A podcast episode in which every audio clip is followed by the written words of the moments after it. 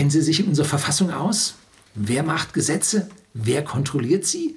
Wissen Sie, was die Gubernative ist? Ja, Herr Bosbach hat letztlich in München einen Vortrag gehalten. Da war ich eingeladen und er hat einige tolle Dinge zu erzählen gehabt, die ja dem normalen äh, Demokratiewähler so als solches verschlossen sind und zu dem Geheimnis in unserer Gesellschaft gehören.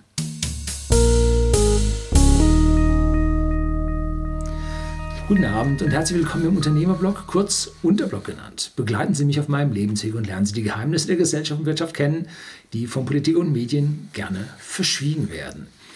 Und heute habe ich etwas, was der mündige Bürger, der politisch interessierte Bürger meist nicht weiß. Jetzt haben sie gedacht, ich sage, der das weiß und die anderen nicht. Nein, aber auch die wissen es meist nicht. Nur die Spezialisten wissen es. Und auch ich durfte in den letzten Monaten hier durch Zuseher, die Kommentare geschrieben haben, ja, ein neues Wort lernen, und zwar das Wort der Gubernative. Nie davon gehört, ja, kommt gleich dicke. Unsere Regierung macht Gesetze, besteht aus Ministern, die Kanzlerin vorneweg, wir haben die alle gewählt und gut. Ja, so einfach ist es nicht. Nein, es ist eigentlich ganz anders. Und wir müssen uns mal überlegen, wen wir wählen. Und zwar wählen wir unseren Stimmkreisabgeordneten, der dann im Falle eines Sieges äh, nach Berlin einzieht. Aber äh, es ziehen auch viele Leute nach Berlin ein, die wir als solches nicht direkt gewählt haben, die nämlich über ja, eine Prozentzahl, ein Kontingent auf einer Liste ins Parlament kommen, die ihren Stimmkreis verloren haben, aber von der Partei als so wichtig angesehen werden, dass sie auf der Parteiliste relativ weit oben sind und dann entsprechend nach den Prozentzahlen besetzt wird. So, das heißt, wir haben Parlamentarier in Berlin sitzen, die sind von uns direkt gewählt worden und wir haben welche drin sitzen, die sind indirekt gewählt worden. Und nach der letzten Wahl kam es also zu ganz großen Eklats und äh, Katastrophen, dass so einige hohe Politiker ihren eigenen Wahlkreis nicht gewonnen hatten. Die also ja entweder es so vergeigt hatten, dass die Wähler ihn nicht mehr wollten, oder aber dass sie parteilich oder in der Partei so abgestraft wurden, dass sie ja auf weniger sichere Wahlkreise versetzt wurden, wo sie nicht gewinnen konnten. So, also da merkt man, es kommt nicht immer die Leute, es kommen nicht immer die Leute nach Berlin, äh, die wir als solche gewählt haben. Herr Bosbach, ich wurde eingeladen von einem Seeshaupter, dessen Unternehmen dort eine Veranstaltung im Nymphenburger Schloss machte. Und äh, da hat er gesagt, ja, er kennt mich und so äh, von unserem Whisky-Versandhandel und äh, er hätte auch schon mal was hier von meinem Unterblock gesehen und äh, ob wir da nicht interessiert wären. Und jeder hat wohl so Kontingente, die er da einladen konnte. Und dann wurden wir eingeladen. Äh, herzlichen Dank dafür. Und äh, da saßen nun also 400, ja, also meist, ich würde mal sagen, Privatiers. Ich gehörte zu den Jüngeren. Ja, lag daran, dass das also eine Bank war, die also große Vermögen verwaltet. Ja, so sahen die auch alle aus. Und ich saß mit meinem Hemdchen da und alle anderen im schwarzen Zwirn und so, ja. Gut, äh, ich habe auf Facebook ein Bild, ach, ich poste das auch mal hier, äh, ein Selfie mit dem Herrn Bosbach gemacht. Ähm, da sehen Sie, dass ich mich da um die Etikette als solches nicht gekümmert hatte. Ähm, ja, ist der Ruf erst ruiniert und so weiter. Sie kennen das. Wenn bei uns ein Regierungswechsel stattfindet, dann sind bei uns so, sagen wir mal, 100 Jobs am Kippen. Und der Rest, da heißt es dann so schön in den äh, Ministerien, Minister kommen und Minister gehen.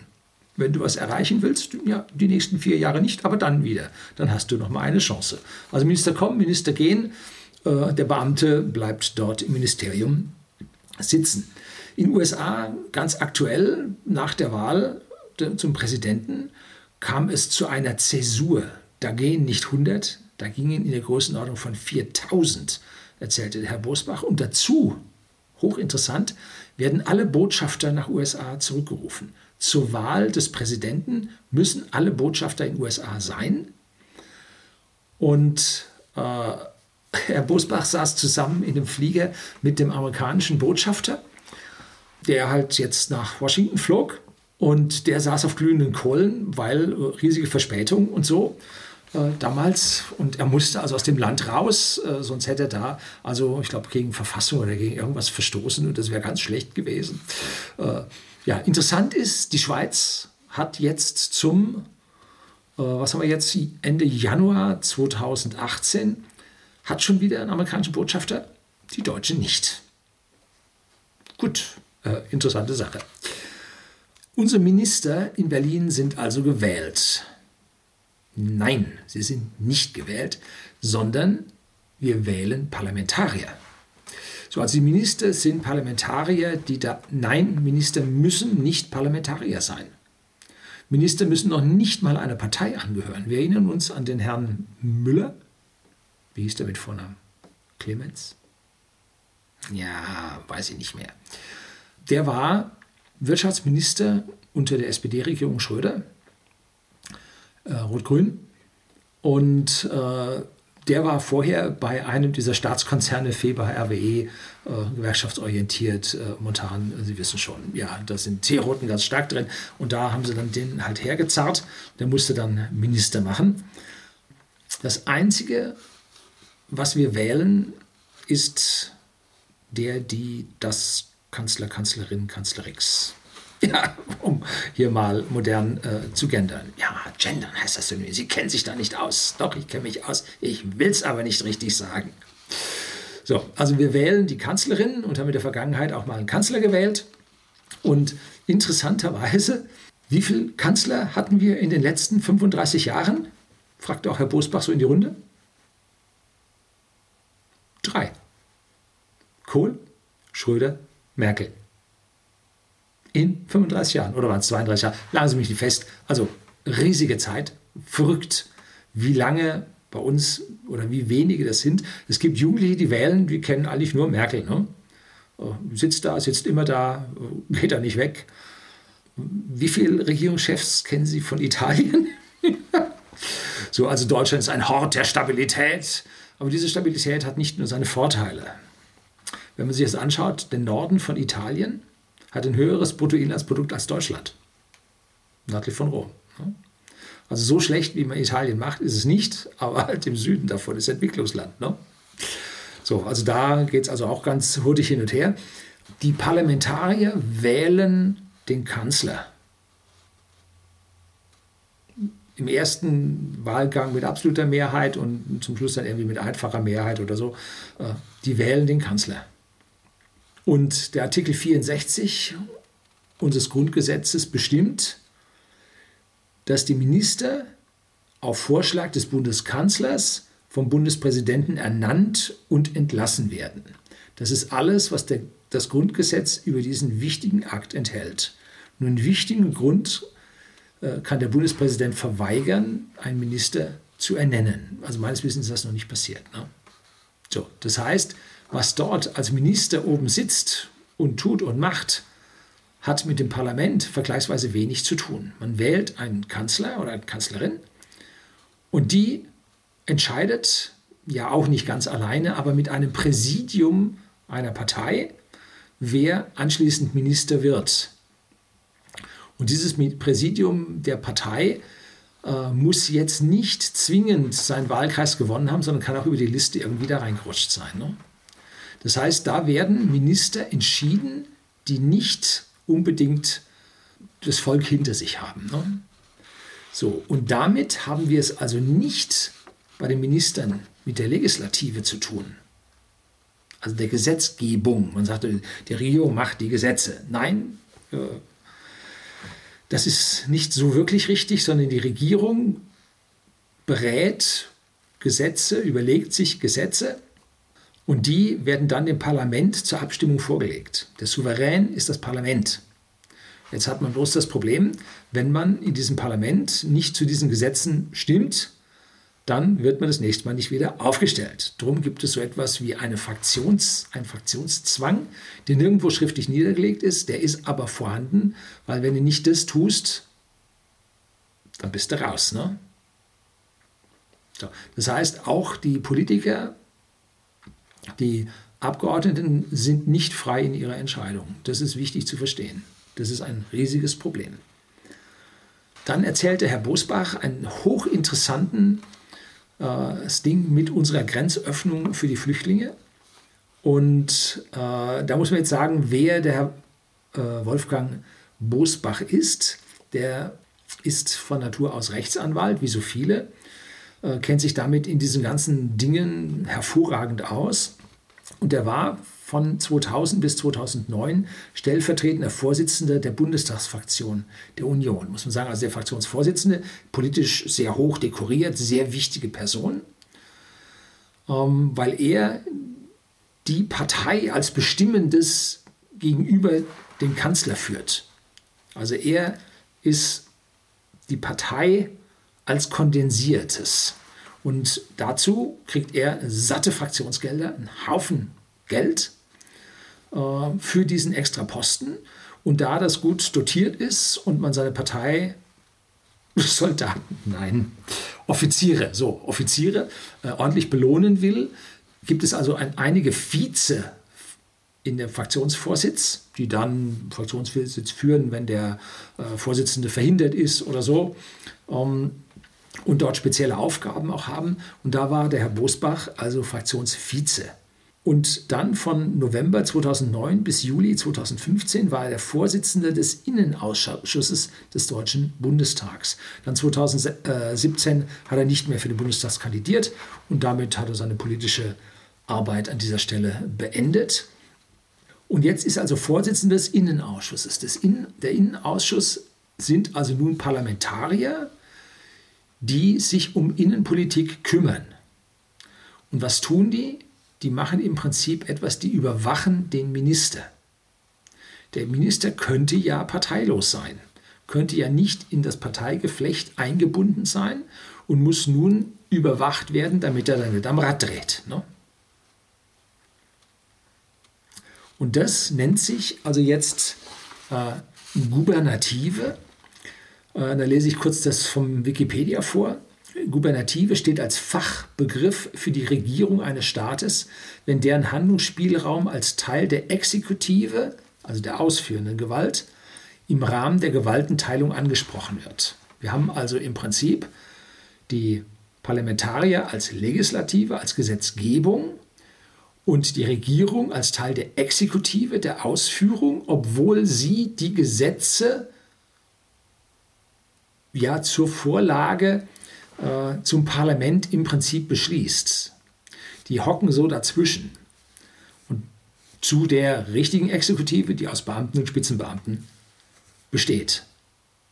Die Regierungsgewalt umschreibt die Machtbefugnisse einer Regierung. Und da können sie im Prinzip Ausübung von militärischen, polizeilichen oder gesetzgeberischen Maßnahmen haben. Und in diesem schwierigen Umfeld wurde nun im Prinzip von der Regierung die Grenzöffnung möglich gemacht und laut unseren Gesetzen ist zum Grenzübertritt ein gültiger Pass und im Zweifelsfall ein gültiges Visum erforderlich. Das Asylgesetz gibt hier Möglichkeiten, das auch ohne zu schaffen, aber bei 90 Prozent der Ankommenden hat es sich wohl um Wirtschaftsflüchtlinge gehandelt. Und die ohne Pass und so weiter reinzulassen, war eine schwierige Situation, die nur dadurch entstanden ist, dass die Regierung Angst davor hatte, so Herr Bosbach, äh, dass es zur Konfrontation von Bundespolizei, also ehemals Bundesgrenzschutz, das heißt bewaffneter, militärisch bewaffneter, ausgerüsteter Polizei an der Grenze Deutschlands käme und das international äh, in den Medien gezeigt würde. Die Deutschen stehen mit Maschinenpistolen an ihren Grenzen und schießen auf die Araber. So, also davor hatte man Angst und deswegen wurde im Prinzip ein Gesetz außer Kraft gesetzt, die heißt Einreise nur mit gültigen Papieren. So, und jetzt kam es nun zum Konflikt zwischen Innenminister als Teil, als Teil der Exekutive und dem Vorsitzenden des Innenausschusses des Bundestages als Teil der Legislative. Und da rannte nun der Herr Bosbach mit dem, ich glaube, dem Herrn de Maizière da zusammen. Äh, viel hat er darüber nicht gesagt. Man kann sich aber einigermaßen vorstellen, dass es daran schon geknallt hat. Ne? Es knallte beim Herrn Bosbach auch noch an anderer Stelle, und zwar als der Europäische Rettungsfonds für Griechenland, dieser EFSF, bla, irgendwie verabschiedet wurde. Und da Herr Bosbach gegen die Verabschiedung bei der namentlichen Abstimmung äh, gestimmt hat. Und da kam dann der Herr Pofalla und hat ihm da also ganz furchtbar was an die, an die Birne geworfen, was als Beleidigung gezählt werden kann, äh, hat sich nachher dafür entschuldigt. Ähm, und das Wichtige an dieser Stelle ist, hier hat ein Vertreter der Exekutive das höchste Recht des Deutschen Bundestages, nämlich das Haushaltsrecht, über Gelder abzustimmen, versucht zu übersteuern und Parteiräson einzufordern im Rahmen eines ja, Fraktionszwanges. Hier hat also der Kanzleramtsminister, Herr Pofalla, zu dem damaligen Zeitpunkt die Grenze zwischen Exekutive und Legislative ein Stück weit überschritten und hat das wohl nachher dann auch erkannt, dass er zwar da aufgebracht sein kann, aber äh, das höchste Recht gegenüber dem äh, parlamentarisch gewählten, dem Volkssouverän, hier nicht hat überschreiten dürfen. Ne? Und insofern hat der Vorsitzende des Innenausschusses einen erheblichen Einfluss in Richtung Minister. Und am Ende müsste es eigentlich hinter geschlossenen Türen zu einer heftigen Auseinandersetzung gekommen sein, wo im Prinzip der Innenausschuss der Regierung den Kopf gewaschen hat und eigentlich hätte sagen müssen, wir entlasten euch das nächste Mal nicht und jetzt kann man nicht sagen, und ich wähle dich als Minister nicht mehr, sondern eigentlich hätte man hier über Bande spielen müssen und sagen müssen, wir entlasten den Kanzler, die Kanzlerin nicht weil sie die Minister nicht unter Kontrolle hat. Deshalb nehme ich mal an, dass die Frau Merkel zum Herrn äh, Pofalla gesagt hat, hier, geh mal rüber, entschuldige dich, ähm, da hast du deine Kompetenzen überschritten. Reine Vermutung von mir, weiß ich nicht. Das war dieses, das war jenes. Und jetzt wird es halt richtig schwierig, dass das Volk sich mit diesen Entscheidungen von seinen Ministern solidarisieren kann. Weil erstens haben sie sie nicht gewählt, zweitens tun sie Dinge, die ja an den Grenzen der Legalität sind. Und wie es so aussieht, werden sie auch bei der nächsten Wahl keinen Einfluss auf die Auswahl der Minister haben. Und genau an dieser Stelle ist der große Bruch in der Gesellschaft bei uns passiert. Und Menschen haben gesagt, okay, wenn die großen Volksparteien sich nicht mehr ja, an den Willen des Volkes halten, sondern es gibt da irgendwelche höher gesetzten Ziele, die mit dem deutschen Volk nicht zu machen sind oder so, ne? Äh, dann wählen die anders. Ne? Dann wählen sie, oh Gott, dann wählen sie völkisch. Wow, das habe ich jetzt nicht gesagt, Entschuldigung. Dann wählen sie halt Parteien, die populistisch mehr oder weniger äh, das anpreisen, was eigentlich gesetzmäßig angesagt gewesen wäre. Da liegt das Problem momentan in unserer Politik und genau das ist der Punkt, warum die großen Parteien, die die Minister in den letzten Jahren stellten, so viele Prozente verloren haben. Von 66 Prozent oder mehr als 66 Prozent runter auf paar 50. Ne? ganz massiv verloren. Und letztlich gab es eine neue Umfrage. Wenn aktuell Neuwahlen wären, dann wären es, äh, CDU, CSU und SPD unter 50 Prozent. Sie hätten nach wie vor eine Mehrheit, weil es ja abgegebene Stimmen gäbe, die nicht ins Parlament kämen. Also da könnte man dann mit 48 Prozent auch noch die Mehrheit haben. Aber es würde mittlerweile verdammt knapp werden. Das ist die Krise unseres momentanen Regierungssystems, das nicht wirklich in die Gesellschaft hinausgetrieben wird, weil man sich eher, äh, so sagt, steckt Kopf in Sand und hauen lieber auf die Rechten, dass die Rechten aber da sind aus einem guten Grund. Das wird halt hier verschwiegen. Äh, ich möchte die Rechten nicht an der Regierung haben, ganz bestimmt nicht. Ne? Das dürfen Sie nicht so interpretieren, dass ich da auf einmal für die Rechten bin. Nee, nee, nee. Ich bin für Freiheit. Ne? Aber damit kann man verstehen, warum es in unserer Demokratie momentan so übel zugeht. Ne? Links hat sowieso verloren. Müssen wir mal mein Video anschauen, ein Rechtsruck in Deutschland. Äh, seit Schröder ist Rot-Rot-Grün im permanenten Rückzug und hat sowas von massiv verloren, äh, dass im Prinzip jetzt eine Beteiligung der SPD äh, an der Regierung mit Stellung von Ministern das Letzte ist, was das Volk will. was das Volk wirklich will, so in Summe, kann man in Österreich sehen. Jetzt wurde Österreich dazu gezwungen, dass die Schwatten und die äh, Rechten, die Rechten und die ganz Rechten oder wie man das bezeichnen will, eine Koalition eingegangen sind. Ne? Dazu wurden sie gezwungen, weil eine große Koalition über Jahrzehnte nichts Gutes für ein Volk ist. Weil dort sich diese Parteisysteme verselbstständigen und der Bürger keine wirkliche Wahl mehr hat? Sondern die gesamten Entscheidungen innerhalb des Apparats stattfinden und nicht nur auf Bürgerebene. Das ist das Problem. Herzlichen Dank fürs Zuschauen.